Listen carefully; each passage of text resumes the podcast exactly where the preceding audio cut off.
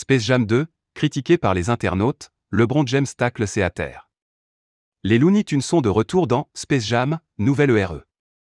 Très attendu par les fans, ce film est pourtant critiqué sur les réseaux. LeBron James a la réponse idéale pour faire taire les à terre. Que la nouvelle ère commence. Presque 25 ans après la sortie de Space Jam, la bande de Looney Tunes est de retour. Cette fois-ci, ce n'est pas Michael Jordan qui est à l'affiche du film mais LeBron James. Ce dernier entre dans le monde des cartoons pour sauver son fils. Comme dans la première version, le basketteur professionnel va devoir régler ses comptes lors d'un match décisif.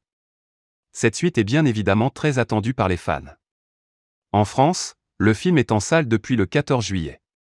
De l'autre côté de l'Atlantique, il est disponible depuis un peu plus longtemps. Et aux États-Unis, ils sont nombreux à être déçus. La preuve avec ces messages postés sur les réseaux sociaux. Yater.